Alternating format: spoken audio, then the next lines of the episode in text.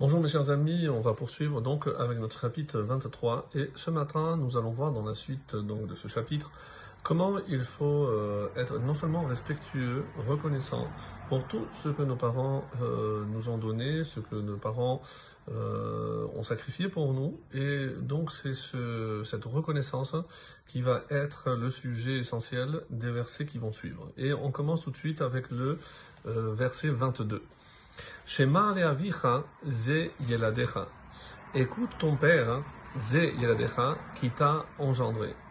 Ve al tavuz ki zakena imecha, et ne méprise pas ki zakena imecha, ta mère, quand elle est vieille. Alors, par exemple, ici, euh, l'explication de nos maîtres nous dit que la vieillesse confère d'une manière, on va dire, euh, invariable à tous ceux qui arrivent à un âge avancé une certaine sagesse. Et ne serait-ce que pour cela, donc, qu'on leur doit bien évidemment du respect. Le rite va plus loin en nous, dit, en nous disant que tous les conseils que les parents donnent à leurs enfants sont animés essentiellement par l'amour. Et donc c'est pour ça qu'on doit écouter, schéma et écoute, parce que ce qu'il te dira, forcément, euh, on peut évidemment se tromper, mais ils le font par amour et l'enfant n'est pas toujours à même de comprendre ce sentiment euh, de la part des, parents. Euh, ils peuvent voir une forme euh, d'imposition, de coercition, au contraire. Donc généralement, ce sont des parents aimants et qui vont donner, vous donner des conseils par amour. Le Gaon de Vilna va encore un peu plus loin, et c'est ce qui fait son originalité, parce qu'il nous dit qu'il y a trois avicha, donc ton père, celui qui t'a engendré, et ta mère. Donc on dit qu'on a trois géniteurs en quelque sorte, le père, la mère et le rave. Le rave aussi est euh, en quelque sorte celui qui nous euh, engendre notre vie, notre vie spirituelle. Et il voit une allusion, donc le mot avicha père, c'est Torah aussi chez Birtav, c'est la base, c'est euh, évidemment la Torah écrite. Yeladecha, c'est le rave, et le rave est censé aller au-delà et c'est pour ça qu'on dit que celui qui t'engendre littéralement, c'est celui qui te fait découvrir les secrets de la Torah.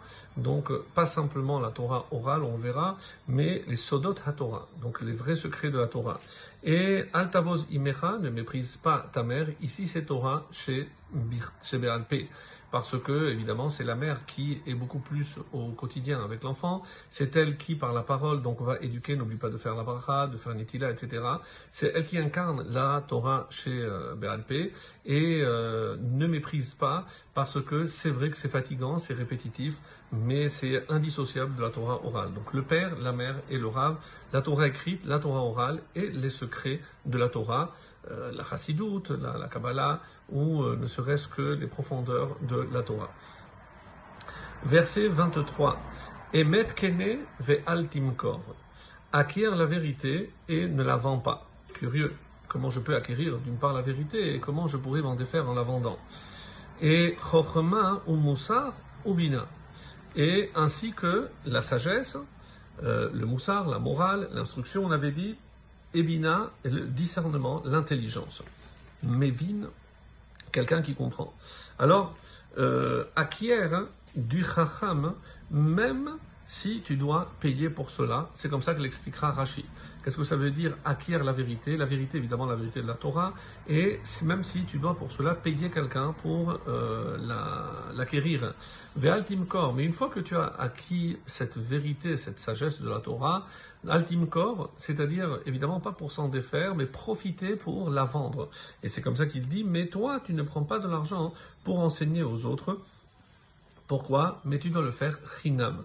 Parce que, explique, euh, continue Rashi, le vrai sachar, la vraie récompense de pouvoir fournir la Torah et transmettre les secrets, ça fait suite à ce qu'on voyait, avant, les secrets de la Torah, eh ben, euh, le sachar, la vraie récompense est dans le monde futur. Le 24, pour terminer ce matin, Kaf Dalet, Gil Yagil Avi Tzadik, Yoled Chacham, Bo.